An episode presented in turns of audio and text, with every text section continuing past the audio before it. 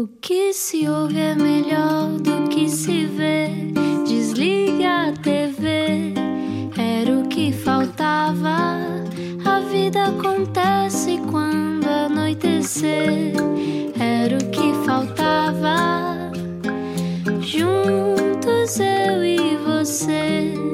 Boa viagem, bem-vindo à Rádio Comercial. Olá, está frio lá fora, aqui está quente, porque eu e a Ana temos sempre o aquecimento no máximo. Ana? Mas não devemos, sabes Pois não, que supostamente espalha, não ajuda. Porque espalha o vírus. Eu prefiro passar frio, filho. Bom, mas hoje também é a última vez que vamos receber convidados em estúdio, portanto, isto é uma coisa linda de morrer. Ainda bem que é com esta pessoa. E vamos descobrir também com quem está cá hoje o que é que ela fez. Quem é? Explica-nos como se eu tivesse acordado de um coma. 44 anos, atriz, fã do ambiente. Yeah, go ambiente! Do bom e da importância de inventarmos um futuro sustentável. Em I Met God She's Green, um blog que a atriz Joana Seixas tem com a Madalena Brandão, troca ideias com os seguidores e com a sua amiga e também atriz. Será que isto, o mundo, está mesmo insustentável? Em Chegar a Casa, Joana Seixas interpreta uma mulher que volta a Portugal depois de 15 anos em Santiago de Compostela. Estou enganado, já me vai corrigir. Estreia em breve. Pelo espelho retrovisor na vida profissional da Joana, podemos ver mais de 20 anos de trabalho em televisão, teatro e cinema. Quando é que se arranja tempo no meio disto tudo para criar uma escola que põe as crianças a abraçar árvores? Sempre possível. Vamos descobrir hoje não era o que faltava. Joana Seixas. Bem-vinda! Obrigada pelo convite. De nada, ora é essa. Olá, nós, bem-vinda. nós chamamos-te porque no fundo nós queremos saber. Tu tens ligação direta à natureza, portanto, diz-nos porquê que o planeta está tão zangado connosco, Joana Seixas. Pois, porque nós não andamos a tratar nada bem o planeta. Eu acho que é uma reciprocidade lógica. Como é que tem sido para ti? Primeiro, bem-vinda. Olá. Obrigada. Já não te vi há muito tempo. Pois é. Eh, a ideia que eu tenho sempre é que tu és uma luz. eh, imagino que não Ai, sejas sempre uma luz como todas as pessoas, não é? Tens os teus momentos. Mas tenho a sensação que tu escolhes acender a tua própria luz. Isto é verdade? Acho que sim, acho que sim. Desde sempre. Perguntei-te um lado de sombra quando é que te tinhas apaixonado por ti mesma. Tu disseste que foi em criança. Foi, exatamente. Ah, que bonito! quando?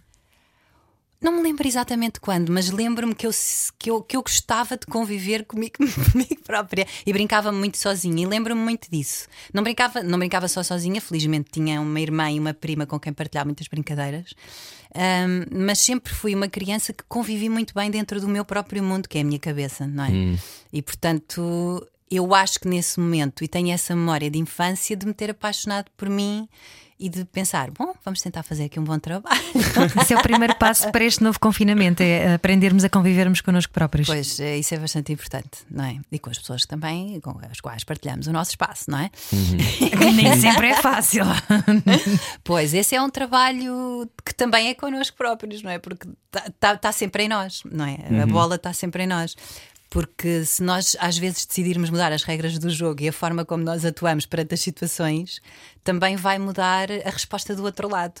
E às vezes estamos um bocado no piloto automático e, estamos, e, o, e, o, e o confinamento tem essa, teve essa, hum, digamos, teve essa descoberta ou vantagem para quem não tinha muito tempo eh, Para se seguido, enfrentar, não é? seguido com, com as pessoas com quem partilhava. Eu, eu, eu já tinha tido essa experiência, não, não que eu tivesse estado confinada antes disso, mas por não exemplo. confinas todos os anos, dois meses? Quase, quase, confino, olha, confino, confino, porque eu tenho, tenho a sorte de partilhar aqui a minha vida com o meu namorado, que é um viciado em viagens, e todos os anos ele me leva um mês e meio. Eu digo ele me leva porque de facto é ele que organiza tudo, eu dou o meu aval.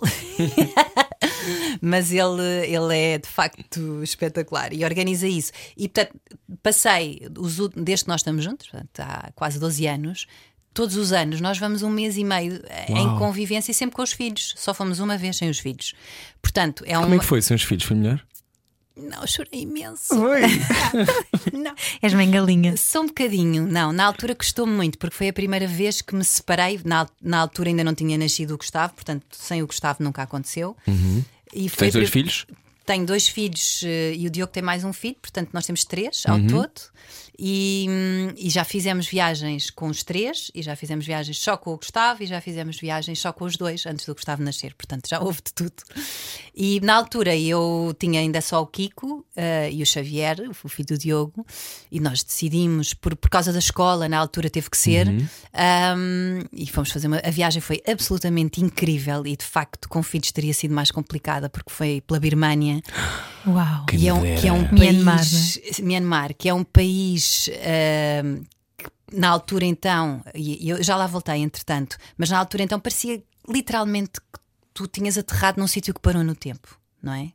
Os comboios, os transportes, as pessoas, as paisagens, parecia que estavas noutra época. Eh, E então, por exemplo, nós apanhámos um comboio ahm, e, e o comboio ia numa linha muito apertada e balançava. Tipo, era- foi uma viagem de 16 horas para fazer 300 km, para vocês perceberem a velocidade que vai aquele comboio. Ahm, e chegámos a um sítio incrível que se chama Bagan, que se calhar muitas pessoas já ouviram falar, é que tem 2 mil e tal templos pelo meio de uma savana, Adorava que parece É um quase dos uma savana. sonhos. É lindo, é lindo. É, é de facto mágico, é um sítio especial. Ahm, e, e pronto, e essa viagem foi incrível, mas eu chorei muito quando me separei e do, do, do, do Kiko, na altura, eh, que sofri um bocado, mas depois também aprendi também a lidar com isso. Foi a primeira vez que eu tive tanto tempo distante dele. Gostava-me principalmente porque na Birmânia, isto para explicar também, eh, nós não podíamos nem fazer muitos telefonemas, eh, portanto havia uma limitação de internet. A viagem já foi há oito anos ou nove, se calhar.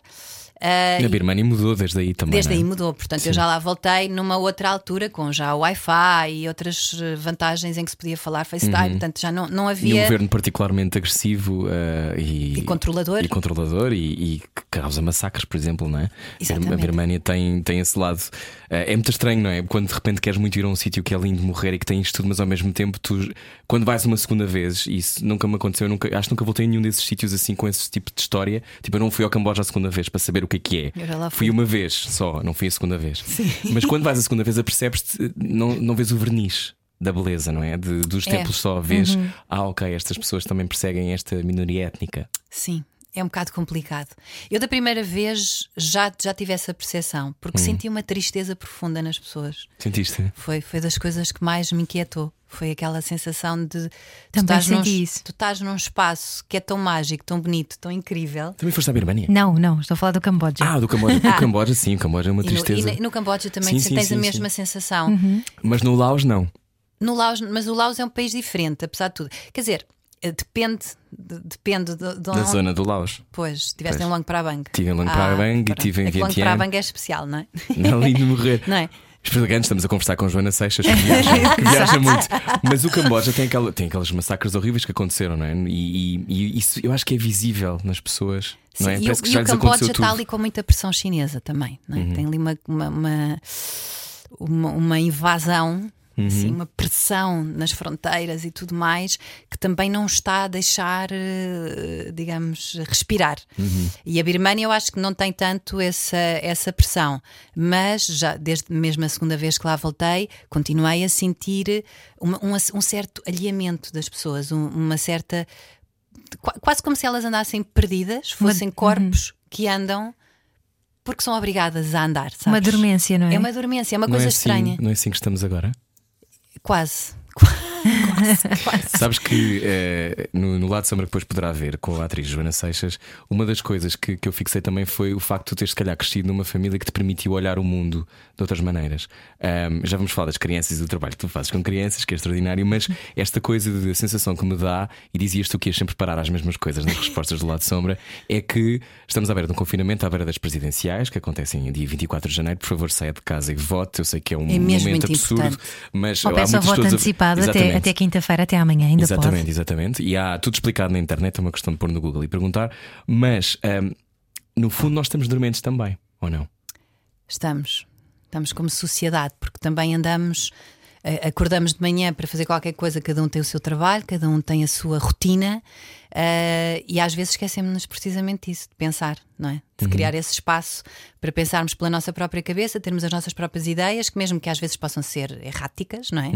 Eh, porque não existem ideias erradas. Existem ideias erradas, por acaso. Eh, Não, mas tu, tu- tu- estou, a pensar, estou a pensar não por não mim. tens o teu discurso ainda fixo, mas estás a pensar em várias Exatamente, coisas ou seja, é, e é normal, o erro faz parte do crescimento. Sem, esse- sem o erro nunca iríamos chegar a lado nenhum. Ah, mas de facto andamos todos um bocadinho zombies e um bocadinho. Zom... Ih, isto é muito zombies. Zombies. Zombies, zombies, zombies, zombies. Zombies, é, lembra-se Zombies, dessa é, não música? sim, sim, sim, sim. Zombies, é. Pronto, e andamos todos um bocadinho zombies porque hum, ah, parece que há, que há prioridades que nos estamos a esquecer de pôr à frente, não é? Ah, como, como, como é mais importante hum, eh, cumprir o- a rotina do dia a dia, fazer o, o nosso trabalho, ah, esquecemos de- do resto das Eu acho, pessoas acho que estão às acontece no- uma coisa agora que é, desculpa interromper-te, que é Sim, sim. ahm, nós estamos num regime de sobrevivência. não é? Também, Neste também. momento. Há muita gente que está a ouvir a rádio neste momento, e obrigado a todos os que ouvem, que estamos numa fase em que as pessoas. Primeiro, nós não sabemos o que é que vai ser o resto do ano, não é? De Sim, repente, eu acho que a houve pensar um- numa luz qualquer que tem que Não, aparecer. e eu não não sei é? se vocês concordam, eh, quando, quando virou o ano. Eh, Eu por acaso estava na Madeira, portanto eu acreditei imenso em imensas coisas, porque a Madeira não estava com confinamento tão pesado e as coisas estavam diferentes. Então eu acreditei que tudo ia ser diferente e de repente cheguei a Lisboa e Eu percebi- comovi-me E imenso com as vacinas. E terreno na realidade, mas eu, eu acho que é isso que tu ias dizer, Ana, que é, é, é comovente, tu, tudo é possível, é um ano novo e depois de repente. Mas é, mas vai ser. Mas vais faz ver. parte, não é? Claro, eu acredito ser. que este confinamento vai ser mais curto, por Ah, favor. isso vai, isso vai. Eu também acho que sim. Também tem que, ter um tem que haver um bocadinho de esperança, não é? Porque, caso contrário, não sei se tu eh, pactuas com, essa, com esse tipo de pensamento ou não, mas ajuda muito o nosso subconsciente também a acreditar que a coisa Ah, vai sim, resolver. eu, tenho, não é? eu tenho completamente, ou seja, sou consciente de Claro, da realidade, mal, pés na terra, mas, mas, eu sou a pessoa mais positiva e esperançosa e às vezes até irrealista. mas porque é importante às vezes acreditarmos em coisas que não são assim tão reais. Também é bom. Então, sonhar. como é que se conserva esse, esse otimismo nesta era? Nesta era, ah, eu, eu acho que é precisamente tentando relembrar dentro de nós próprios o brilho e a felicidade que é o contacto humano, porque isso está cá Sim, gravado. Isso sim, está cá Joana gravado. Seixas, é isso. Vocês são gêmeas, Não é? eu tenho que se conhecer agora, ficam a Porque saber. está cá gravado, não é? Tipo, que tu, quando conheces alguém novo que é mágico, que é incrível, que é especial, que te fez sentir alguma coisa única, Uhum. e não estou a falar só de namorados, estou a falar de tudo, toda- todas as pessoas, às vezes até uma pessoa que tu nunca mais voltaste a ver. No- Sim, em- um em- amigo teu que é uma alma gêmea, uma, não é? um- uma pessoa que tu- com quem tu te cruzaste uma vez e pensaste, bem, adoraria conhecer melhor esta pessoa, mas não aconteceu, porque, a, Uhum. Porque a vida vida foi assim, deu sim. outras voltas. Uhum. E, e esses momentos que estão tão gravados entre nós e que são, no fundo, que nos tornam humanos, não é? É o que nos diferencia um bocadinho. hum, eu acho que é aí que eu recorro. São essas memórias afetivas que estão dentro de mim e eu recorro a elas muitas vezes. E eu, às vezes, até sou, se calhar, e penitencio por isso, hum, pouco. Uh, talvez por, por, por, uh, ir buscar essas memórias tantas vezes, às vezes uh, penitencio por falar pouco com, com pessoas com quem estão às vezes próximas de mim, mas acho que tenho melhorado nesse aspecto, por acaso.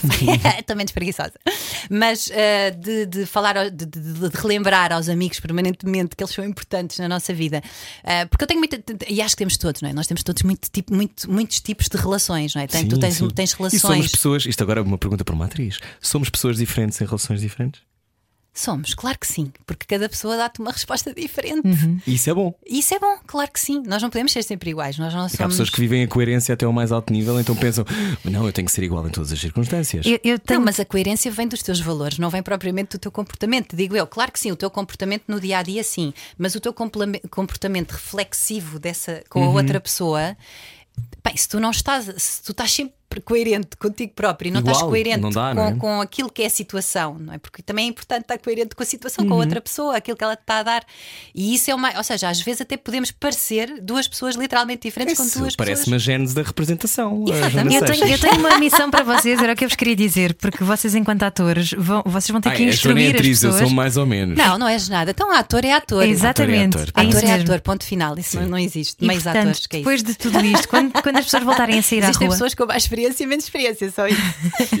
quando as Obrigado. pessoas voltarem a sair à rua e quando estivermos todos de volta em segurança, vocês vão ter que instruir as pessoas, porque há muita gente que não vai saber outra vez eh, relacionar-se, criar Sim, laços. eu, é? eu Há- acho que há temos que ter muita atenção às crianças. Uhum. Muita atenção às crianças. Vamos aí, as crianças estão a viver uma. Nós não sabemos o que é, que é isto, nós não temos uma memória Não. de ser, termos seis anos e não podemos abraçar o nosso pai quando Olha, eu chega a casa. dizer, eu no outro dia fiquei muito preocupada, mesmo, muito preocupada, porque tive a minha sobrinha a dormir lá em casa, com quem digamos, eh, furo eh, responsavelmente A bolha. a bolha. eh, portanto, tenho alguns furos, mas são muito poucos, por acaso. Mantive sempre uma coerência durante todo, todo, todo este ano. Não- Furei algumas vezes, mas foram poucas, infelizmente.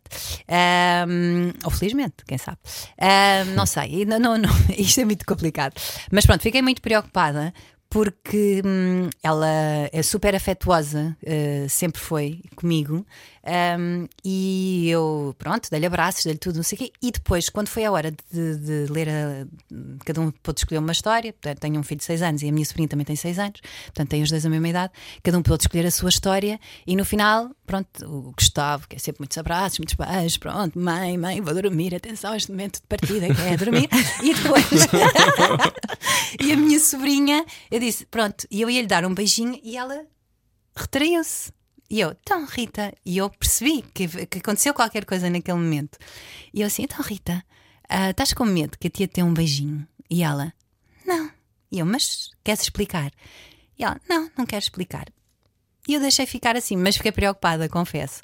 Depois, no dia a seguir de manhã, ela acordou e voltou outra vez a ter a mesma reação e a não me deixar dar um beijinho. Mas depois, quando se foi embora, eu, por acaso, fui eu que lhe pus o cinto na, na cadeirinha do carro e, e olhei, voltei a olhar para ela e disse-lhe assim: Rita, a tia já te pode dar um beijinho. Porque eu não me esqueci, não é? Claro, isto bate assim um bocado forte. E ela.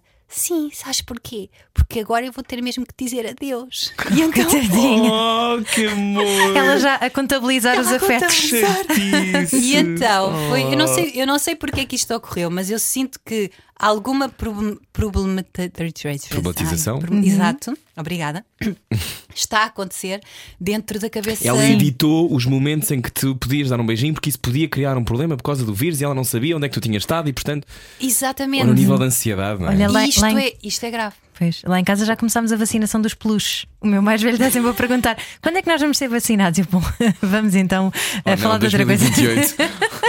Pois. Uh, é um momento, um momento absurdo das nossas vidas, sim, uh, mas tu também tens um lado em que ensinas crianças. Eu não ensino, eu não ensino, atenção, eu não sou professora, Uhum. sou péssima professora, aliás, gosto muito de criança. Mas Não, és diretora di- da escola.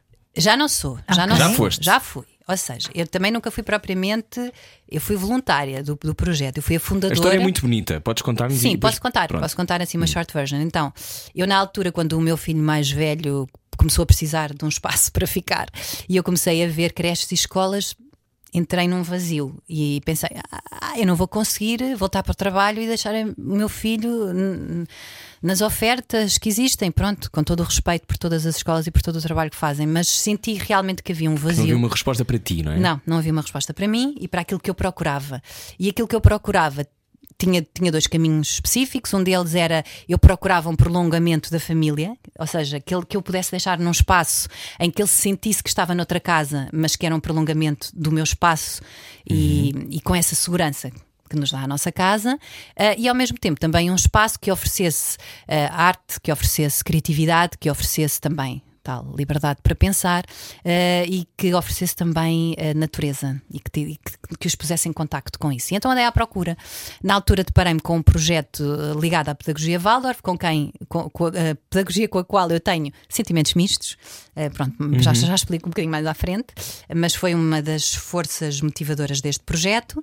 Ahm, e, e pronto, e esse projeto era muito interessante, a educadora era maravilhosa mas era muito fechado e era muito fundamentalista. E então o grupo de pais que fazia parte desse projeto começaram todos a falar, começámos todos a falar entre nós e a Em que floresta é que podemos deixar os nossos filhos? Foi a primeira pergunta. Não, e a pensar, Que exatamente. bosques é que existem aqui perto? Os moglis do século XXI. Não, e foi, foi incrível porque eu fui, eh, eu fui fazer um casting. E na altura eu estava um bocadinho obcecada por espaços onde espaços que pudessem ser escolas. Eu entrava nestes estudos e espera, isto se calhar até pode ser uma escola. Não, mas já. Onde é que eu vou enfiar uma árvore? Onde é que Sim. eu vou? Exato, espera aí, tenho que- eu, vou- eu entrava em qualquer casa, nós fomos visitar muitas casas. Ah, na altura, a primeira opção que tivemos foi um, fizemos um protocolo com a Gulbenkian, que foi espetacular, Uhum. e fizemos um, alugámos um apartamento ali ao lado, mas foi complicado de inserir um pequeno projeto, porque houve denúncias dentro do prédio e tudo mais. Pronto, as pessoas sem perceberem. São muito simpáticas e, e, portanto eu fui fazer um casting ah, ali no, ao pé do Palácio Marquês da Fronteira, há lá uma agência de casting, da, da Quick Casting, e, e eu estava absolutamente maravilhada com aquela casa. E, e na altura estava a fazer o casting pro- eh, e estava a falar com o Filipe Canticastro, que, que, que estava a dirigir o casting, e ele e, eu digo-lhe assim: bem, isto dava uma escola, e só via escolas, não é? Eh, isto dava uma escola incrível, maravilhosa. E ele, sabes que eu vou sair daqui vou passar para a casa do lado no próximo mês. E eu, estás a brincar? e já há alguém para ocupar este espaço? E ele, não, bem, isto deve ser caríssimo, não sei, mas pronto, olha, e então foi a partir daí. Fechei-me lá com o grupo de pais, fomos todos fazer. eh, Começámos duas mães, eh, principalmente fomos as duas, digamos que arrancámos assim em força. Investigadoras. Exatamente, e depois juntaram-se ao som de Carlos Paredes, daí veio os Verdes Anos. Ahm, Casa Verdes Anos. Casa Verdes Anos, exatamente, que é, que é um projeto que já não existe atualmente. Existe um projeto sucedâneo que surgiu a seguir, já tem outras pessoas lá, que é a Casa da Floresta, que ainda está aberta e, portanto, é no mesmo espaço. Ahm, e pronto, e foi a partir daí. E no fundo, o que é que vocês precisavam que não encontravam? Era eh, uma lógica e uma, uma ideia de que as crianças podem ser especiais e podem ser vistas como seres e não uma espécie de eh, Linha de montagem. de pinipons que vão para uma zona e depois vão para outra zona. E como é que explica isso? Porque muitas pessoas estão a ouvir e eu Sim, acho que isto olha- acontece cada vez mais com os pais mais novos, que é, por exemplo, eu andei numa escola católica super conservadora, isso deixa marcas até hoje. Claro. Eh, claro que eu acho que sublimei Mas muitas deu-te bons valores, filho, deu-te bons Porque as valores. pessoas depois dizem, deu muito bons valores. Ai, que bonito. Um, e eu sei os, sei os salmos, os salmos não sei, mas sei as músicas todas da igreja, sei tudo. Mas tem esses lados bons, dá para fazer estas personagens todas, todas do pecado e da Exato. culpa, está tudo lá. Mas eu, eu de facto gostava de ter tido uma escola onde eu pudesse lamber árvores. Quando eu Isso é era. um ótimo conceito. Aliás, ainda hoje. Ainda hoje, tu aliás, gostas disso. havia, na, por acaso no meu, no meu jardim de infância havia, e nós até lambíamos uma árvore em particular que tinha formigas e depois eram tipo um drama. Mas, Isso é ótimo, é proteína. mas essa, essa escola era muito pequenina e eu acho que as escolas Ai muito meu Deus, pequeninas os têm isso. Mas descobrir eh, escolas que respondam a estes anseios é quase impossível. É isso que estás a dizer? Sim, olha, e eu vou-te dizer uma coisa. Uma das coisas que motivou também, que, que foi talvez uma descoberta que não foi logo imediata, ou seja, nós também andámos estes pais todos à procura do que é que realmente nós estávamos à procura, não é? Para, para, nós, para nós nos juntar. Sabíamos que não queríamos o que já existia. Isso era, digamos, um ponto comum entre toda, entre toda a gente. Porque é na infância que se constrói tudo, é isso? Porque a infância é super importante e, e eu acho que era, um- que era uma coisa que existia em comum entre, entre aqueles pais todos, é que todos olhámos para os nossos filhos como isto é uma relíquia que chegou agora ao mundo e vamos lá tratar bem disto. Ou seja, tentar fazer o melhor trabalho possível. Portanto, e a escola era uma, digamos, ai, credo. Não magoaste? Ai, mulher! não, Joana não Seixas deu uma porrada aqui uma no. burrada, isso, isso é pronto, pronto, masoquista. E, e então, o, o- que nós, a, a conclusão que nós chegamos, que é que eu acho que foi muito bonita, é que nós chegamos quase à essência das coisas, que é hum, o que é importante ensinar numa escola são coisas tão básicas como Está a falar da pré-primária, não é? Estou a falar da- do jardim de infância, principalmente. Depois, a partir da primária, existem muitas opções pedagógicas e existem muitos caminhos que se podem eh, tomar, e eu tenho simpatias por vários caminhos, não, não, não sou fixada, não. Mas dentro do jardim de infância, pronto, existe essa tal réplica de que falámos da, da família, ou seja, de pôr a educadora ou o educador. ah, seja homem ou mulher, e felizmente nós também tivemos homens educadores na, na nossa escola, mas foram poucos, infelizmente. Ahm, mas pô-los a replicar uma vivência de casa, a cozinhar com as crianças, a varrer a casa, ou se- ou seja, integrá-los em todas as tarefas que fazem parte do dia a dia das pessoas. Pronto. Depois criámos uma horta. ahm, criámos, eh, havia todos, todas as semanas passeios pela floresta e havia uma relação com a floresta mágica. E esse lá também era, foi muito, é muito giro para as crianças. eh, Para estimular a imaginação. para estimular não a é? imaginação e a criatividade e tudo mais. E depois, uma coisa importante que é, que é importante passar é: imagina uma criança que sabe plantar o o que vai comer, que sabe construir onde pode viver e que sabe costurar. eh, a sua própria roupa, ela, ela tem a autoconfiança suficiente para, se for depositada numa ilha deserta, isto é quase uma metáfora, mas pronto, mas se for depositada numa ilha deserta, ela sabe fazer tudo e, e- e pode desenvolver todas as capacidades a Uhum. partir daí. E depois, a partir de ter os conhecimentos básicos da vida, que parecem tão básicos e tão simples, mas não se passam Eu não hoje sei em cozer. dia. Isso não... Pronto, também, vá lá. Não, mas, mas, mas essas, essas ferramentas que são E coisas. carpintaria e Sim. tudo mais. Ou seja, claro que há pessoas que são mais de- detalhadas para uma coisa e outras são mais detalhadas para outra. Mas isso é importante passar-lhes todas essas possibilidades. Não é que seja cozer mal. Não interessa, isto não, não estamos aqui para, para ver quem é que é o melhor. Estamos a ver quem é, ou seja, que a criança ganhe essa autoconfiança dentro dela e a partir daí ela tenha uma segurança e um espaço para poder ser ela e não ter que uh, estar sempre. Por exemplo, uma das coisas que eu sempre fui apologista e ainda não vi em quase nenhuma escola, e dei de formar, Hum. não sei, os tempos, para o meu filho mais novo, porque entretanto entrei em ruptura com esse projeto por, por- por- pelo- pelo lado, de, digamos, fundamentalista que assumiu. Um, e hum, eh, eh, a, a parte da educação cívica e da educação para a realidade, de, pôr, de haver uma disciplina em que as crianças aprendem tudo o que se passa dentro de uma cidade, tudo o que se passa com os impostos, tudo aquilo com, com o qual nós vamos ter que enfrentar. Ou seja, tirar-lhes essa carga e esse peso como se isso Aos fosse. 18 anos chegares e tens de preencher um IRS e não fazes ideia E, o que é pronto, que é. e aquilo parece uma coisa infindável e é de facto. Melhorem a burocracia, por favor. Mas eh, ensinar-lhes tudo isso e torná-las aptas para essas coisas com as quais nós perdemos anos e que é um disparate e precisamos é de tempo para pensar em coisas interessantes e criativas e não nisso, ou seja, não perder demasiado tempo nisso, mas portanto ensinar a todas essas coisas. E o que é que é o civismo dentro da cidade e como é que se convive dentro de uma cidade? Todas as coisas que parecem básicas e ah, não, pronto, quando chegarem a adultos lá vão aprender. Não, não, não, não, não.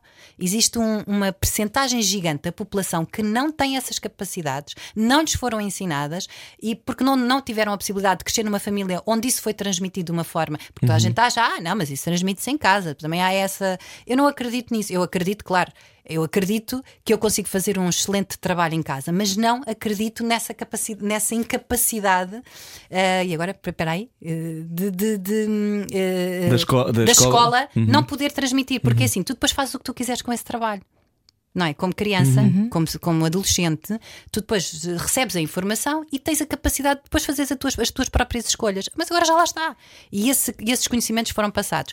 Depois, outra coisa importante, só para voltar ali à, à escola e à gênese, é tu aprenderes de uma forma holística, que, empreende, que, que- que, hum, envolve tudo. Do, do- do- Descodifica isso, holístico. holístico quer dizer que. hum, hum, Corpo, mente e espírito. Sim, sim, que está tá tudo interligado. Ou seja, que tu não és só. Lá está, o tal zombie que anda aí, tipo Hum. corpo presente ou ausente, corpo ausente, se calhar é mais um corpo ausente, Ahm, que anda aí de um lado para o outro a fazer coisas, mas que é um- um- um- uma pessoa que é capaz de interligar todas as coisas dentro da sua vida. Ou seja, que o seu pensamento criativo tem um potencial.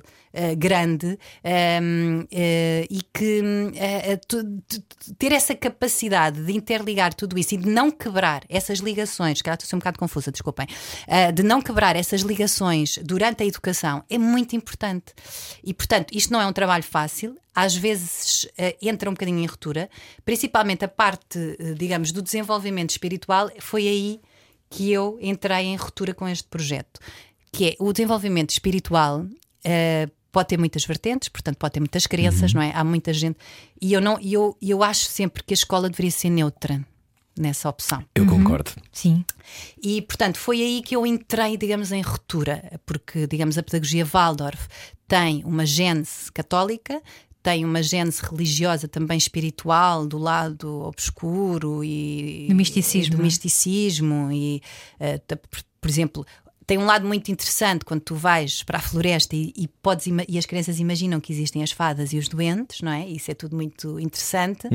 Agora, que isso eh, se vá materializar e que as, eh, digamos que, que as educadoras ehm, digamos acreditem nisso como sendo a realidade preocupa-me um bocadinho pronto, não, não, não, não querendo estar aqui a, a- a- ser percebes o que é que eu estou Sim, a dizer? sim, mas olha que as fadas existem, olha eu, aqui na rádio. exato Uh, fairies do exist. A seguir continuamos a conversar com Joana Seixas. Venha daí, vamos inventar o futuro. Sensibilidade e bom senso. Só que não. Era o que faltava. Na Rádio Comercial. Juntos eu e você. Boa viagem com a Rádio Comercial. Estamos a conversar com Joana Seixas, que na sua adolescência fez parte do grupo musical Onda, Choque, celebrizando-se a cantar o tema Feira Popular. Como é que era esse? Ai, ainda, ainda hoje postei uma coisa a cantar isso não vou obrigar a cantar outra vez não, estou a brincar era o Puppet on the String Ah, já aquela, sei. Vou lembrar para. Ai, que horror. Vou lembrar para. para... O que é que está a passar. Uh, Joana Seixas. Vou lembrar para sempre a noite de luar. Combinamos ir à feira, feira popular. E tu foste o meu par. Uh, Menino, uau. Olha, como é que foi fazer parte deste momento icónico uh, da música portuguesa que são os Ondas Choque? Olha, foi, foi muito divertido na, na altura, foi super divertido, apesar de eu, na altura também, ter tido um misto de não saber lidar bem com o que estava a acontecer, porque eu escondi de toda a gente na escola, ninguém sabia que eu fazia parte. Felizmente vivíamos noutra era, que não havia redes Internet. sociais, internet e tudo Mas não mais. aparecias na televisão. Sim, aparecia, Mas, mas. escondias-te atrás. Estava Não, maquilhada, se calhar. não. não Eu vou-te explicar. Quando eu passei a cantar, por exemplo, a Feira Popular, eu gravei o, o álbum do Biquíni Pequenina às Bolinhas Amarelas, não cantava essa música, cantava a número 2. e portanto, só, só passei a, a fazer, digamos, a, a música principal, que ia aos programas de televisão, já no- quando eu estava de saída. Do, do, dos Onda Choque, tanto que eu já achava que era um bocadinho grandinha para lá estar. Mas era uma, uma Tinha- lógica um bocado Disney. Vocês tinham todos que tipo 12 anos. Tínhamos. Eu entrei com 11, fiz 12 e saí aos 13. Ok. Era tal e qual, era os 12 anos mágicos. não, e então, pronto, eu não, não, não. Quem descobria, descobria, e eu dizia, pá, não contes a ninguém, não digas a ninguém também. Porque eu estava a entrar numa fase grunge, hippie, já estava. Assim, Ah, tu tinhas 13, vergonha de- tinha do teu projeto, vergonha de ainda. Ao início, não, quando entrei logo, ainda tinha 11 anos, ainda, pronto, estava ótima. Tanto que sonhava com aquilo, quer dizer, eu era Hum. uma adolescente que ouvia Onda Choque em repeat, ainda tive vinis dos Onda Choque e, portanto, hum, eh, adorava e vibrava. E na altura também não havia muita oferta, de, de facto. Mas foi um projeto muito inteligente por parte da Ana Faria, não é? Por eh, pegar em, em, em hits, hits na altura da altura e também alguns mais antigos, mas que ficavam muito no ouvido eh, e as letras eram muito bem escritas, muito, muito bem escritas e muito bem adaptadas. E portanto isso funcionou muito bem. Depois, a parte mais engraçada, nós viajarmos pelo país todo e fazermos concertos em mil terrinhas eh, e andarmos por todo o lado, um bocadinho explorados, claro. Eh, mas Foram umas rockstars autênticas, não é? sim, sim, um bocadinho. Popstars, sei. vá. Sim, popstar, sim. E a fama- era- Mas tu tinhas, tu tinhas vergonha que se soubesse na escola. Mas como é que lidaste com a fama? Porque os Ondas Choque eram mesmo muito conhecidos. Como dizes, não havia muita oferta. Opa, não, eu Tinhas acho. noção do que era? Percebias eu que acho, havia eu acho fama? Que não tinha, não tinha essa percepção na altura. Dava alguns autógrafos, mas eu era mais aqui a pedir autógrafos, maravilhada, porque me cruzei com o Hermano José, porque me cruzei com músicos nos concertos. Eu Uhum. era mais a que estava babada a ver do que ah, alguém me está a pedir um autógrafo e eu achava aquilo um bocado estranho sempre. tipo, mas para que é que tu vais querer um autógrafo meu? E foi depois disso que começaste a representar? Ah, eu acho que eu represento desde sempre. não, não foi depois disso. Eu depois disso achava que ia ser estilista. Foi assim, digamos, a uau. profissão que se seguiu da minha carreira de estudante. Ahm, que, porque eu comecei a fazer alguns trabalhos ahm, e alguns mesmo profissionais. Foi assim o meu primeiro trabalho profissional. Eu fazia um, digamos, umas bonecas e comecei a mostrar a- até a uma tia minha e tudo. E, depois con- concorria uns concursos eh, de fardas para apresentar fardas. Então eu fazia as apresentações gráficas. Eh, portanto, eu, eu também estava muito ligada Uau. ao design, portanto, era a parte das artes, sempre ali. Eh, eu sempre estive ligada à parte das artes e fui para a área de artes. Um, e, e foi uma primeira, foi logo a seguir, portanto, eu tinha 13, foi aos 14 que eu fiz esse primeiro trabalho remunerado, foi muito bom. Um, e ganhei um concurso num, dos portos da Madeira, eh, das fardas, na altura, Uau. e outro eh, que era Fertagos. Eu Já não me lembro se era Uau, Fertagos. a Foi assim uma coisa assim. Portanto, ou seja, eu não, fui- eu não, Que não, não não-? Calma, não fui eu que desenhei as fardas. As fardas eram inventadas por, ele, por eles. Eu fazia a apresentação gráfica do concurso. Eu fazia, eu era um, pronto, uma, ali uma Designer mera- gráfica. Uma designer gráfica. Mas pronto, com 14 anos foi assim um trabalho que me deu imenso Uau. gozo. Então, mas, eh, mas depois de repente és atriz e vais em 99 para o eh, Para o conservatório. conservatório. Sim, em 96. 96. Noventa- Ah, em então- 99 terminas em acabei. 99. Não, em 99 Então, acabei. então, o que é que tu achaste? Eh, Que tinha de ser por ali? Há coisas irreprimíveis? Era uma vontade irreprimível de trabalhar Não, olha, foi, foi, foi, foi- olha, foi uma, uma sequência de acasos, mesmo. Eu fui lá parar por acaso. Eh, eu, eu sempre, sempre fui uma espectadora ávida de teatro Uhum. e de concertos e de música, e eu achava que mais facilmente, se calhar, eu ia ser cantora do que ia ser atriz. Uhum. Ahm, e porque tive uma pequena má experiência na escola, no grupo de teatro, mas foi porque o grupo de teatro era mau, pronto, não, não correu bem. Também eu tive muito pouco tempo, mas eu era, eu era principalmente uma incentivadora de novos projetos dentro da escola, estava sempre à, à procura de nova coisa para fazer. Mas pronto, então acabei o 12 ano na área de artes. Uh, candidatei-me à faculdade e não entrei, foi essa sorte. E fui para um curso na altura que existiam, que eram os cursos da comunidade europeia, que também eram remunerados. Portanto, veio para a pessoa que comecei logo a ganhar dinheiro cedo. Um, e eram, era design, comunicação e imagem por computador. Na, né? na altura uhum. uh, foi, uh, havia esses skills para, para, para, para, para ganhar. E eu achei muito interessante e fui fazer o curso. Nesse curso conheci uma rapariga, a Sónia Teixeira, que eu amo paixão, ela é incrível. Um, uma amiga minha que estava num grupo de teatro no Restelo, dirigido pelo Ameno Gonçalves. Hum. E ela disse: Ah, tens que ir, tu tens jeito, de certeza, não sei o quê. Pronto, e foi ela que me desafiou a ir para esse grupo. Para esse grupo e nós começámos a ir para esse grupo e a apaixonar-nos por aquilo que estávamos a fazer. E eu lembro-me que na altura aquilo para mim foi místico, foi mágico, foi incrível. Foi assim uma experiência. E foi o Almeno o responsável, porque ele estava-se a aproximar, portanto, eu voltei a fazer as provas para me candidatar.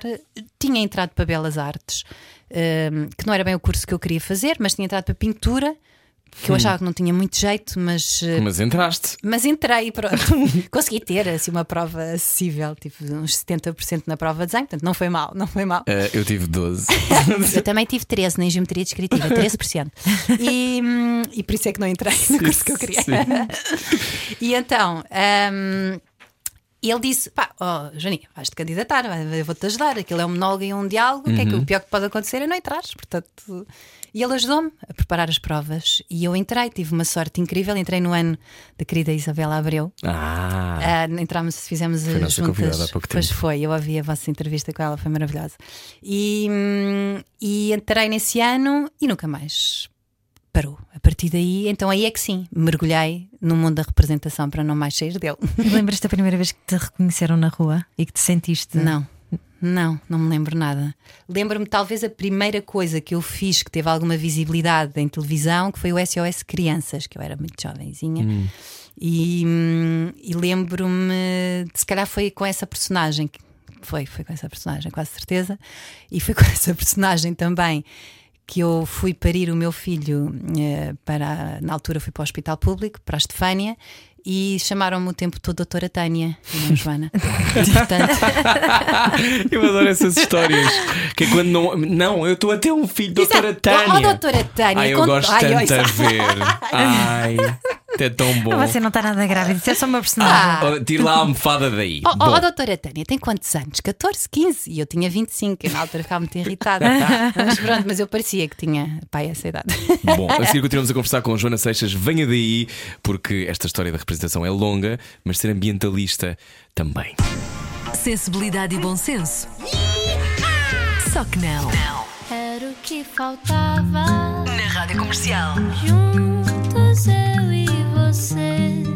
Boa viagem com a Rádio Comercial. Hoje recebemos Joana Seixas, que uh, é uma cara que a ideia que eu tenho é que estás quase sempre a fazer coisas. Ou seja, não, não me lembro de um tempo em que tenhas parado. Se calhar paraste, provavelmente. Parei, então não parei. Quando? paraste muito tempo? Quando teve os filhos, uh, provavelmente. Meses, não. meses. Ah, tá bem, mas não tiveste tipo 3 anos fora. Ah, não, não, não, isso nunca aconteceu. Uh, não, e trabalhei é, todos os anos. O que é extraordinário. Sim, é uma sorte. é facto. um testemunho do teu talento. É uma coisa que eu trabalho. digo muitas vezes à minha mãe, que está a dizer: Então, filha, agora estou há dois meses sem fazer. Então, filha, não tens nada? Não, mãe, não estou não, não a fazer nada, não, por enquanto não há nada. Tá, é normal, é assim a vida dos atores. Amanhã pode surgir, ou daqui a dois meses, ou daqui a três, ou daqui a seis. E lidas bem com isso? Às há alturas em que lido melhor do que outras. Também depende muito do que é que aconteceu no último projeto. Se Saio mais bem resolvida comigo própria desse projeto. Em geral, por exemplo, agora estou ótima, apesar de não estar, eh, não ter nenhuma perspectiva de já imediata de trabalho, eh, estou ótima porque o último projeto que fiz foi muito, muito, muito desafiante e muito O gratificante. tal chegar a casa. O tal chegar a casa, que Com falaste Sérgio bem. Graciano. Sim. Um, é fácil encontrar coisas que nos animem e projetos que nos deixem, que nos expandam. Já foste protagonista de novelas, tu, já, tu tens uma carreira de todos os tipos, todos os géneros, já fizeste tudo e mais alguma coisa. Mas a minha pergunta é essa: é, eu imagino que uma novela tenha outro tipo de exigência ah, de ter que cumprir com planos ah, loucos. Tropa. Ah, mas depois há coisas que devem, que devem mudar enquanto pessoa. é fácil encontrar projetos que nos desafiam verdadeiramente? Não é fácil. Não? Não. Se calhar é isso que os torna também tão especiais. Eu acho que não, não, é não é nada fácil. Ahm, e é mágico quando isso acontece. Não sei, eu pelo menos valorizo muito esses momentos e tenho-os bem guardados. Ahm, às vezes há trabalhos que são mais de mercenário, hum, infelizmente. Não, não quer dizer que, que eu os desvalorizo e não os desvalorizo. E não desvalorizo nenhum deles que fiz durante toda a minha, todo o meu percurso. Ahm, Foram trabalhos que me trouxeram sempre uma enorme aprendizagem, uma, uma enorme humildade perante a situação. Mas também muita estaleca. também ganhei muita estaleca a fazê-los, Sim, porque sim. de facto eu acho que as pessoas não imaginam o quão difícil eh, é fazer novela e então com papéis de muita incidência é a loucura Já fizeste absoluta. muito, já Sim. fizeste muita, e fizeste algumas protagonistas. É um inferno. Às vezes é. Mas eu vou-te dizer, eu sou. Não sei, eu, eu nasci com uma estrelinha qualquer, ou pelo menos eu acredito nisso. E acho que quase todos os projetos, apesar de eu ter sido sempre, de alguma maneira, um bocadinho contestatária quanto à falta de condições, e acho que isso é uma coisa que nós não nos podemos nunca coibir de, de dizer nem de falar durante os projetos. E o meu protagonista que o faz é muito corajoso também. Sim, Porque e de- leva toda a gente com ela, não é? que leva toda a gente com ela. Ou seja, é, É um muito exemplo. importante que as caras que estão mais com mais visibilidade, eh, por exemplo, houve um projeto que fiz há quatro anos, há três anos ou quatro anos atrás, agora já estamos em 2021, uma pessoa tem que fazer contas, ahm, que teve de facto um rol enorme de falta de condições. E quando duas ou três pessoas com mais visibilidade se juntaram, as coisas mudaram quase numa semana. E de facto, nós temos que todos acreditar que, mesmo que quando às vezes as pessoas que têm, que têm mais visibilidade não falam, que, que alguém falar é sempre importante, vai sempre gerar algum buzz. E isso é mesmo, eh, é uma das coisas que eu tenho desde sempre e foi uma das coisas que eu aprendi da- da minha infância e dos meus pais: é que nós não, não podemos ficar calados e não nos podemos deixar, eh, digamos, passar por cima, não é? Que nos passem por cima. E as condições de trabalho é uma coisa que muitas das vezes nem são diretas connosco. Estás a falar de trabalhos precários? Estou a falar de trabalhos precários, estou a falar- não estou a falar só de ordenados e de. que tam- mas também, mas estou a de falar horas que se grava. quantidade de horas que se grava, de falta de condições, por exemplo, de temperatura e de condições físicas dos espaços em que se está a trabalhar, de falta de, ahm, eh, de espaços com janelas para uma pessoa ter uma pausa, por exemplo. Sim. Parecem coisas mínimas, mas estar nove meses ou, ou dez meses fechados dentro de um estúdio com falta de condições é. Parecem mineiros, não é? Exatamente, é uma loucura absoluta. Parece que tu vais ali para uma missão. Tipo, Isso torna-te impopular quando, quando te escolhem para alguma coisa, porque as pessoas que são contestatárias, não. eu acho, eu acho o oposto. Eu acho que é importante dizer, mas acho que Portugal também tem uma cultura do silêncio, não é? Tem, eu, sinto, eu senti sempre que eh, ganhei um mais respeito pelas pessoas com, com, quem, com quem confrontei e com quem enfim, fiz fim capé porque alguma coisa se alterasse. Porque não é um capricho teu. Não, Tem a ver com bem-estar, não é? E saúde. Obviamente, e eu estou a falar por toda a gente, não é? E, e há, por exemplo, nós houve um, um projeto que eu fazia eh, e aliei-me um bocadinho também, por exemplo, nesse projeto à Paula Neves, que ela também tem essa veia bastante acesa do contestatário. E, e ela dizia: Vamos fazer uma greve japonesa. O que é que é uma greve japonesa? Sim, que é uma guerra japonesa.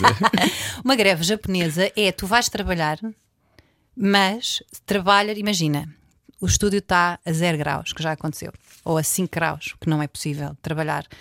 Uh, vais toda vestida para dentro do estúdio. Estás lá, estás à hora marcada, fazes tudo o que te pediram para fazer, mas estás vestida até às orelhas, até se for preciso, com uns pompons nos ouvidos. mas uh, isto é uma greve japonesa. É, estás lá, estás pronta para trabalhar, ou seja, não somos. não faltaste ao trabalho? Não, falta, eu não sou preguiçosa, não não estou. não- porque há este mito de quem faz greves é preguiçoso e isto enerva-me imenso. E portanto, eh, quem faz greves está a enfrentar de facto ehm, um, um peso gigante que tem do outro lado e está a fazer ouvir a sua voz. E isso é muito importante. Nos dias que correm, então, ainda mais. Lembras-te a última manifestação a que foste? A última manifestação a que fui.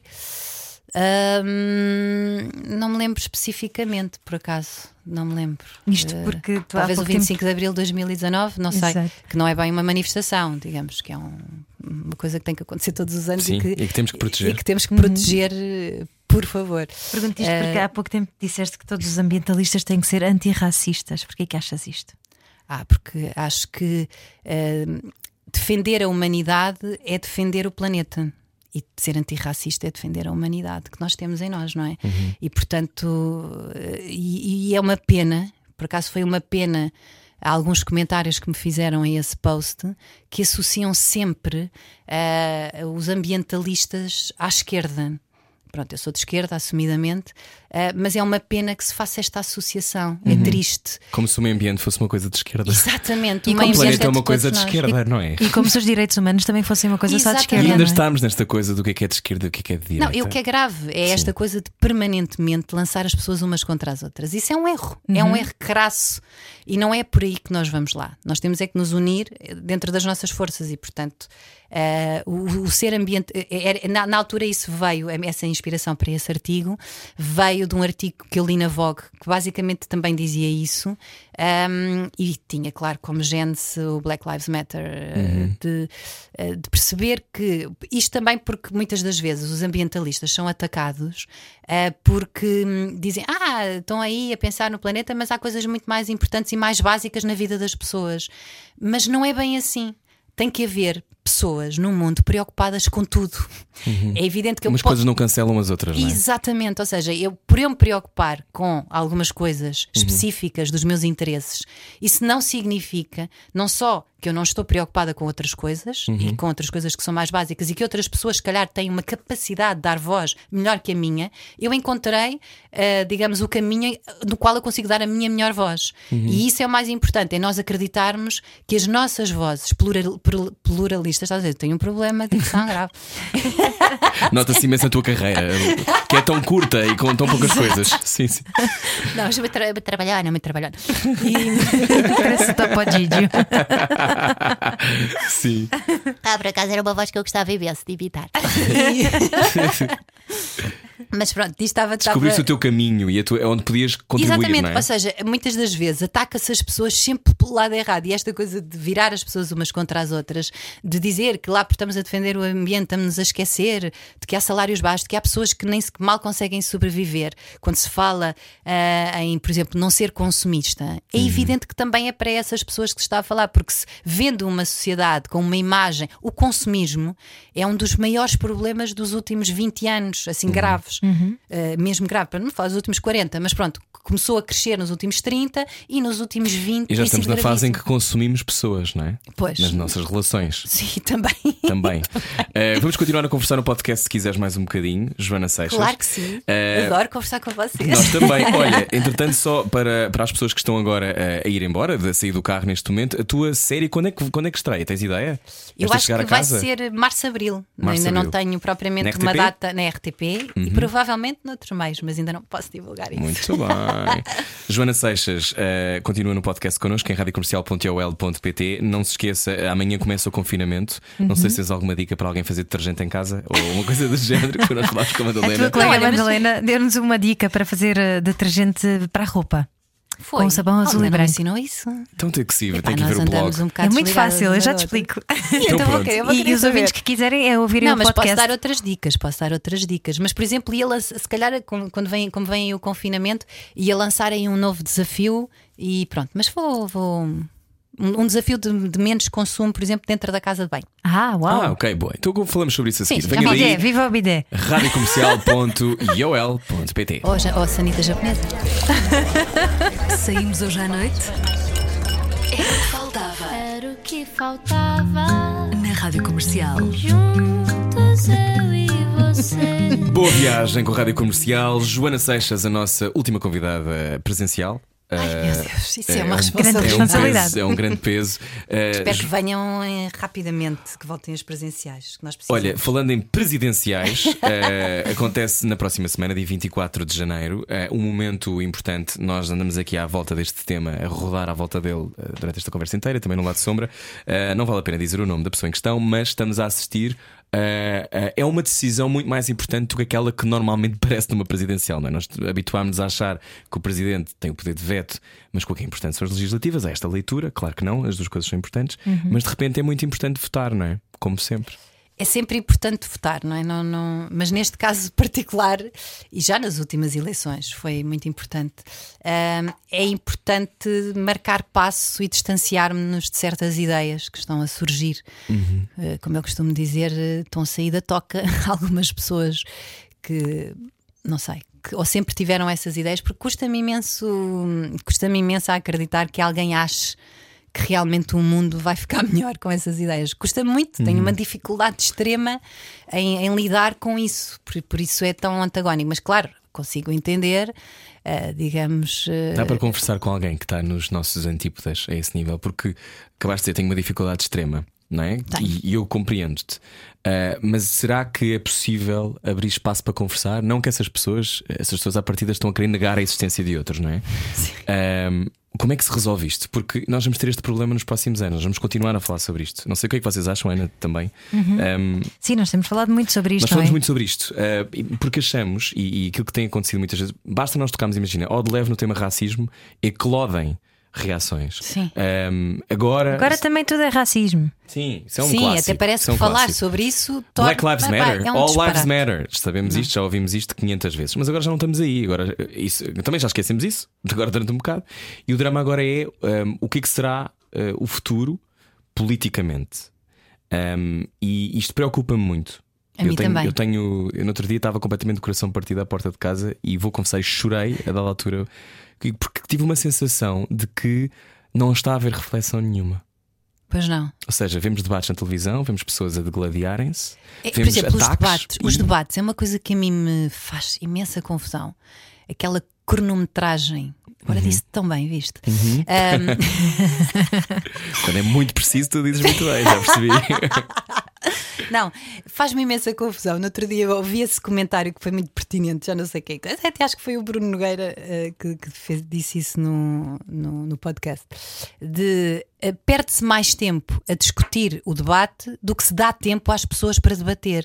Dão-se 30 minutos em contrarrelógio àquelas duas pessoas e não. Na realidade, não se tira dali nada, não se consegue tirar Não. sumo daqueles, Não ficas a conhecê-los. não ficas a conhecê-los. Ah, e portanto, lá está, mais um sinal que infelizmente os mídias nos estão a dar para não deixar espaço para a reflexão. Porque não dando espaço às pessoas para falar e ser tudo uma, uma coisa toda em que todos se atropelam uns aos outros, em que aquilo basicamente parece mais uma peixaria, Um circo. eh, um circo, do que propriamente um, um espaço eh, cívico onde duas pessoas debatem ideias. Eh, claro que os houve, houve debates com, com esse espaço, não muitos, sinceramente, fiquei um bocadinho desiludida eh, com isso. Se bem que é assim. Nós temos de ter alguma. Ou seja, debateu-se pouco de facto o que é que era o, o presidente. Debateram-se muitas ideias políticas com, com as quais essas pessoas estão associadas.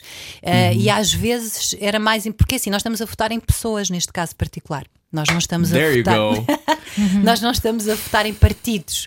E portanto. Claro que vêm, eh, claro que há partidos que apoiam pessoas e elas têm ideias que se ajustam a esses partidos, mas elas são primeiro, antes de tudo e antes de serem filiadas politicamente, são seres humanos e são seres humanos, muitos deles com, com muitos interesses eh, que vale a pena Mas conhecer. achas que as pessoas que nos estão a ouvir, e algumas delas acredito que sim, mas achas que na maioria da- das vezes as pessoas pensam que são dois cidadãos, são duas pessoas e não.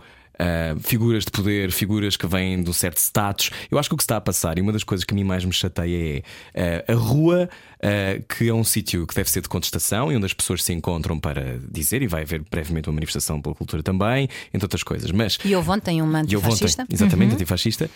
Um, é muito importante posicionarmos-nos, não é? Mas também é importante que os cidadãos percebam que têm direito Ontem a não fazer ontem, perguntas. desculpa, foi domingo. Foi domingo, foi domingo. Uh, que- mas as pessoas também uh, poderem, os cidadãos, poderem fazer perguntas. E a sensação que me dá é que não, ninguém está muito interessado em fazer perguntas. Pois não, porque as pessoas não estão não estão não Mas será que apostamos num cenário de pandemia, uh, de, de- de fome, de desemprego, de desigualdade social, e é por isso que as pessoas não, não estão para aí viradas? É isso que se passa? Eu, eu acho que ex- existiu um desinvestimento enorme eh, na, na, nessa, na, na matéria de, de- de- de- Do livre pensamento? não, não é só de livre pensamento, de eh, a parte da educação ainda está com muito, muito trabalho por fazer. é? Nós temos um- uma educação que ainda está nos, nos primórdios, nós precisamos de evoluir e o sistema precisa de mudar. E, e- e alguma coisa tem que acontecer, ou seja, nós temos que baixar drasticamente esta taxa de abstenção e este desinteresse generalizado, que é isso que tu estás a dizer, das pessoas pela política. Porque a, a política não pode estar só associada a estes momentos em que se aprovam Polémicos. leis e ou que, se- ou que são polémicos e tudo mais. Não.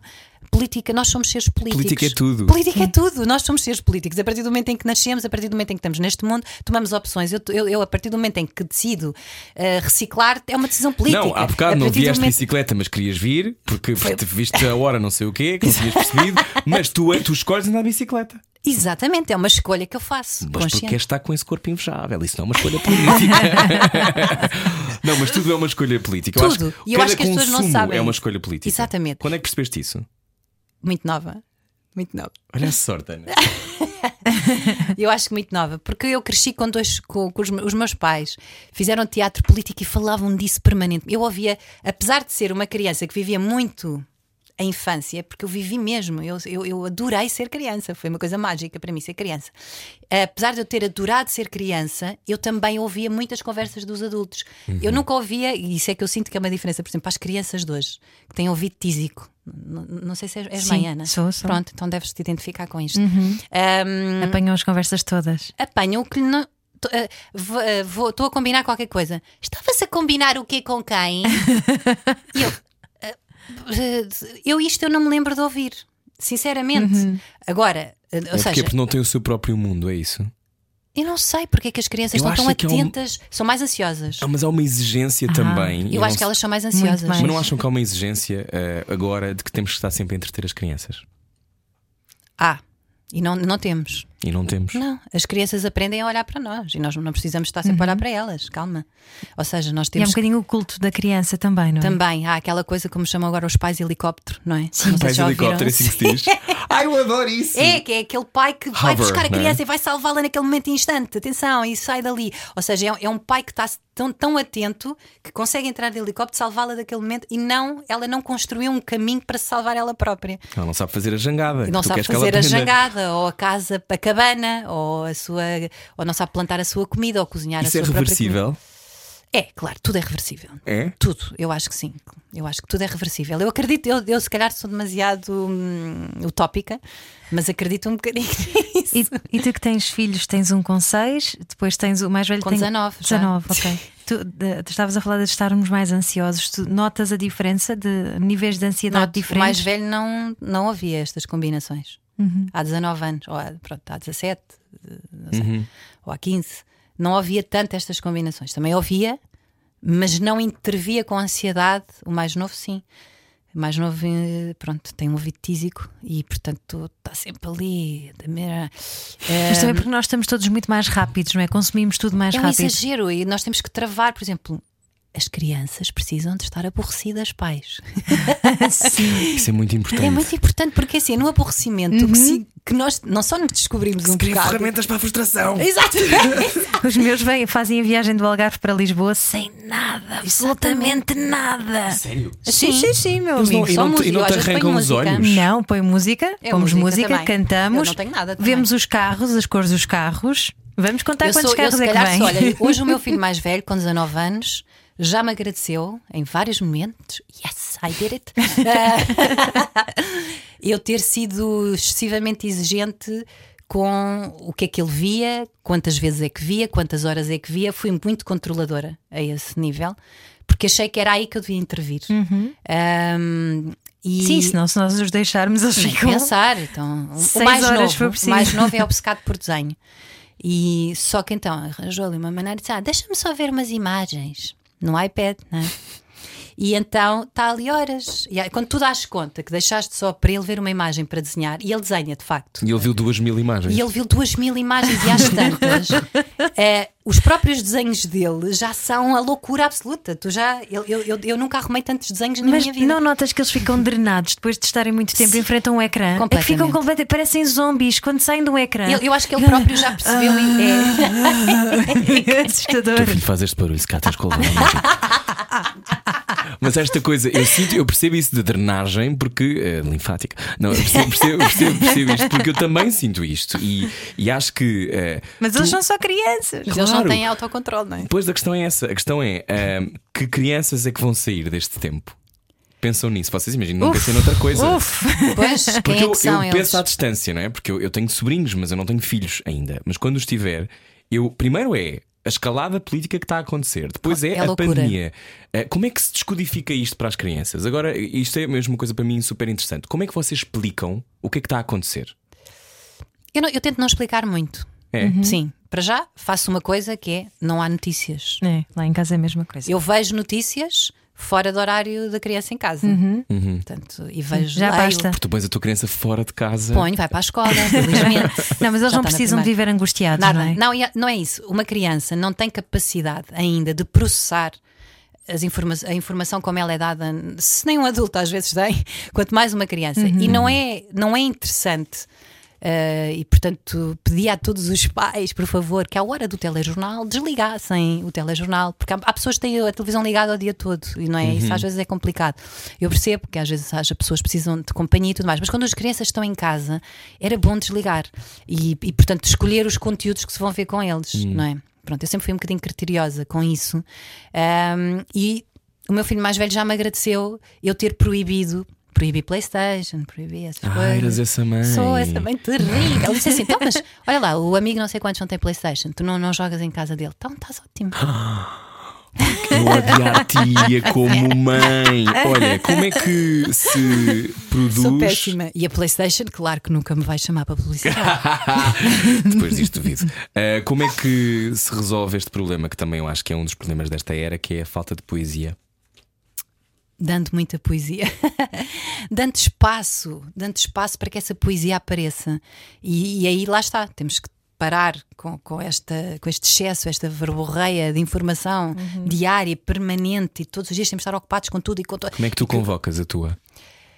Ah, tentando me ligar a pessoas que me, que me, que me, que me, que me acordam a poesia dos momentos. E às vezes são coisas tão pequeninas.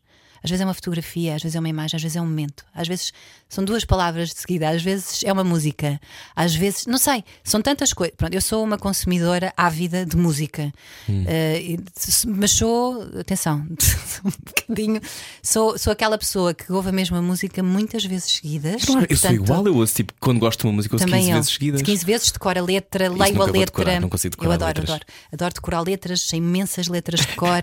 Sou um bocadinho obcecada. Então, a que música, a que música é que voltas quando estás perdida? Olha, volto muito, muito, muito a Zé Mário Branco. Hum. Mesmo. Muito. E ele tem muitas letras, muito complexas, talvez seja dos artistas Tem coisas lindas de morrer. Incríveis. Uh, tem muita poesia também. Uh, mas tem, tem. E tem muito espaço entre linhas. Ou seja, aquilo que, tu não, aquilo que ele não disse. Aquilo que tu, ou seja, aquilo que tu pensas pela tua Que própria intuis. cabeça e que intuis daquilo que ele não disse. Mas que deu-te espaço para. abriu-te a cabeça nesse momento para chegar a esse pensamento. E ele faz muito isso. Um, O que é que achas que ele acharia deste tempo? Pois, fiquei- foi, foi assim tipo um, um choque enorme quando ele morreu, porque não, foi, foi talvez das mortes que mais me afetou nos últimos tempos. Nos neste caso já foi, já foi quase há um ano e tal. Ele ainda não, ele não, não viveu este confinamento.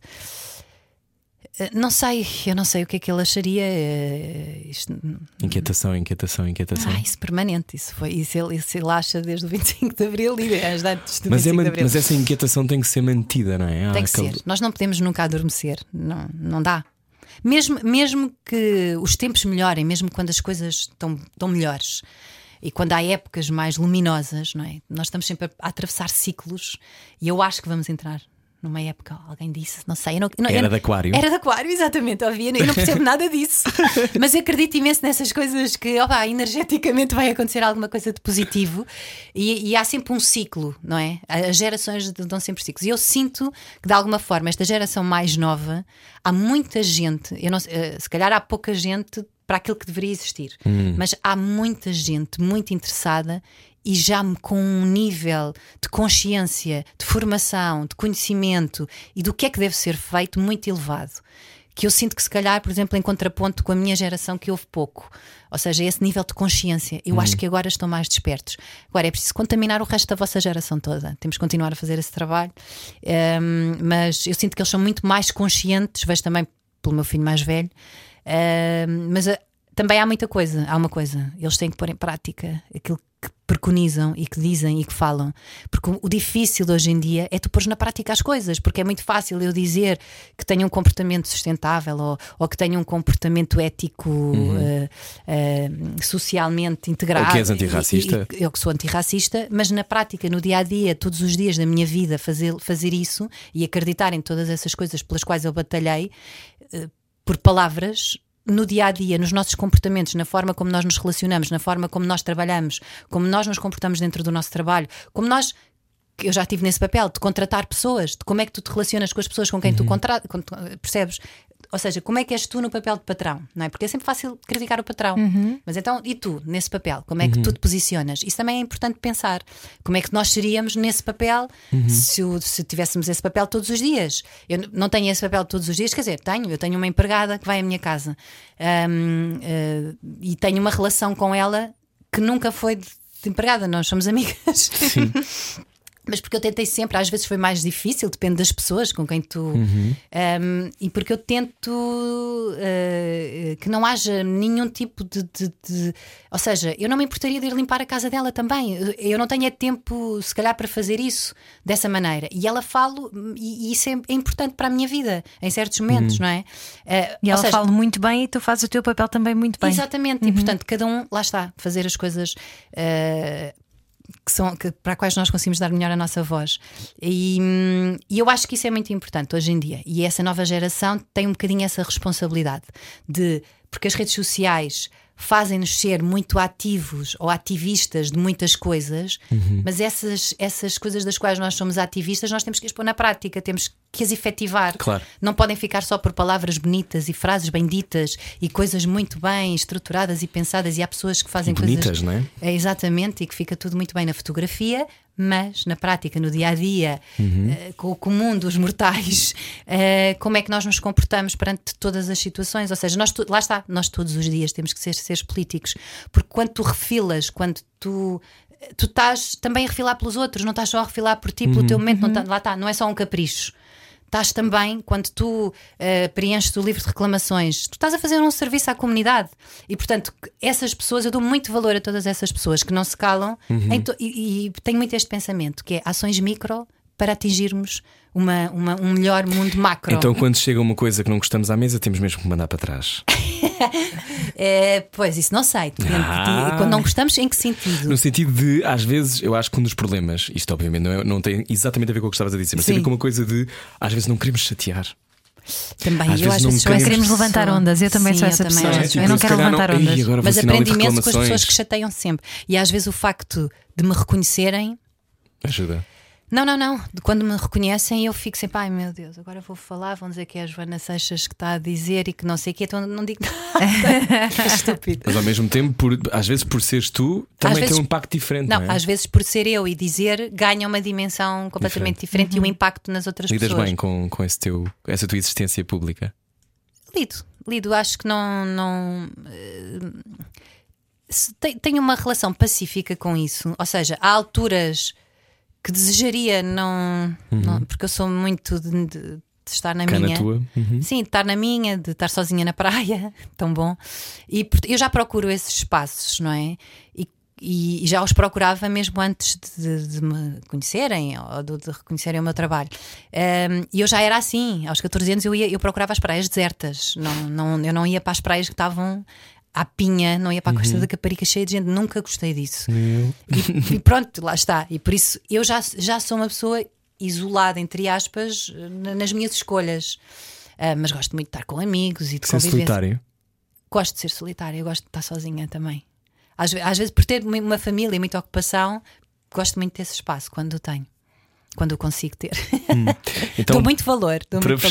fechar, E acho é- que é importante nós estarmos sozinhos. Sim, sim, também acho. Acho que há Uhum. muitas pessoas que têm medo disso e por isso o confinamento é sempre tão assustador para quem está sozinho e Pois, muito violento A mim não me assusta desse lado, assusta-me o lado da paragem de tudo. de- de económica de, um, de um país e de eu achar sinceramente que existem outras alternativas, mas eh, não, não querendo de maneira nenhuma julgar a dificuldade De que é tomar tomar decisões. estas decisões Sim, muito sim. complexas.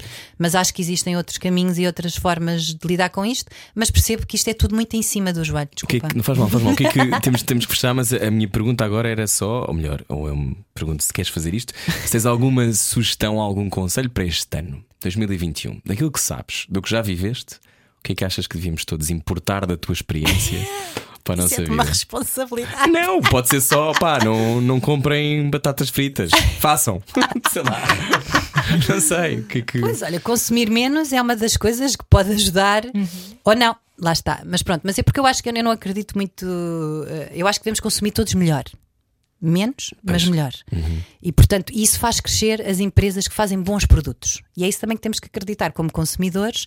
Eu, quando faço, lá está, também estou a ser um ser político, quando faço uma escolha de um produto, quando decido ir a um supermercado e não a outro, quando decido comprar uma coisa, e normalmente eu tendo a comprar nacional, não compro tudo nacional, não sou a santa, perfeita em disso. ninguém consegue ser. Eh, pronto, não sei. De vez em quando vem uma manga que atravessou de avião e eu não resisti, não sei. Mas não se consegue ser totalmente coerente, não, Não, é? Mas lá está, mas a imperfeição faz parte das nossas vidas. Agora, Uhum. se tu tiveres essa consciência permanente e co- como consumidor fizeres uma escolha de uma coisa de boa qualidade, tu estás a investir nessas empresas que apostam na qualidade.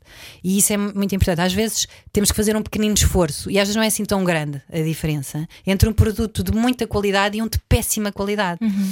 Ahm, olha, isso pode ser uma coisa boa para este ano: menos consumo Por e exemplo, melhor consumo. Não comprar aqueles cocos que se vendem no supermercado tem uma palhinha, uma palhinha de plástico. Já viram Sim, disparate. o filme? Joana Seixas, Além obrigado. que esse coco, coitado. coitado Pois, coco. esse coco não está nada bem. Joana Seixas, muito obrigado por teres vindo até aqui. Muito obrigada, foi um prazer Chegar com a vocês. casa é a nova série da RTP onde tu entras protagonista. Uh, boa sorte. Boa sorte, sim. Feliz Vou precisar. 2021. Espero que se divirtam a ver essa série, acho que vai ser engraçada. Pode também. ser que ainda antecipem com o Olha, confinamento. sabe Deus. obrigado. Conversa inteira em radiocomercial.ol.pt e obrigado por seres tão consciente. Muito obrigada. Era o que faltava. Com Rui Maria Pego e Ana Martins. Juntos eu e você. Na comercial.